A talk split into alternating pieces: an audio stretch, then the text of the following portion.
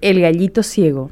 ¿Alguno conoce bien a los candidatos de su ciudad y sus propuestas de gobierno? Tal vez sean pocos quienes respondan a esta pregunta, ya que los aspirantes a ocupar cargos municipales han demostrado total falta de creatividad para dar a conocer sus propuestas de gobierno si es que las tienen. La pandemia, que anda desenmascarando a los avivados, hizo lo mismo con los políticos, demostrando que a ellos realmente no les importa conocer a la gente de su comunidad y mucho menos convencerlas con sus ideas de gobernanza y planes para mejorar la comunidad. Solo quieren llegar al poder. Teniendo las redes sociales, muchos, para no generalizar, no supieron aprovechar la herramienta para informar sobre sus planes para el barrio, cómo equiparían los espacios públicos, a quienes recurrirían para mejorar las calles y ordenar las zonas urbanas. Por el contrario, vimos prácticas banales, como el billete de 100.000 guaraníes dentro de unas tazas, la historia de infidelidad a causa del estrés, comida servida en tachos de agroquímicos mal lavados, pintatas, carteles,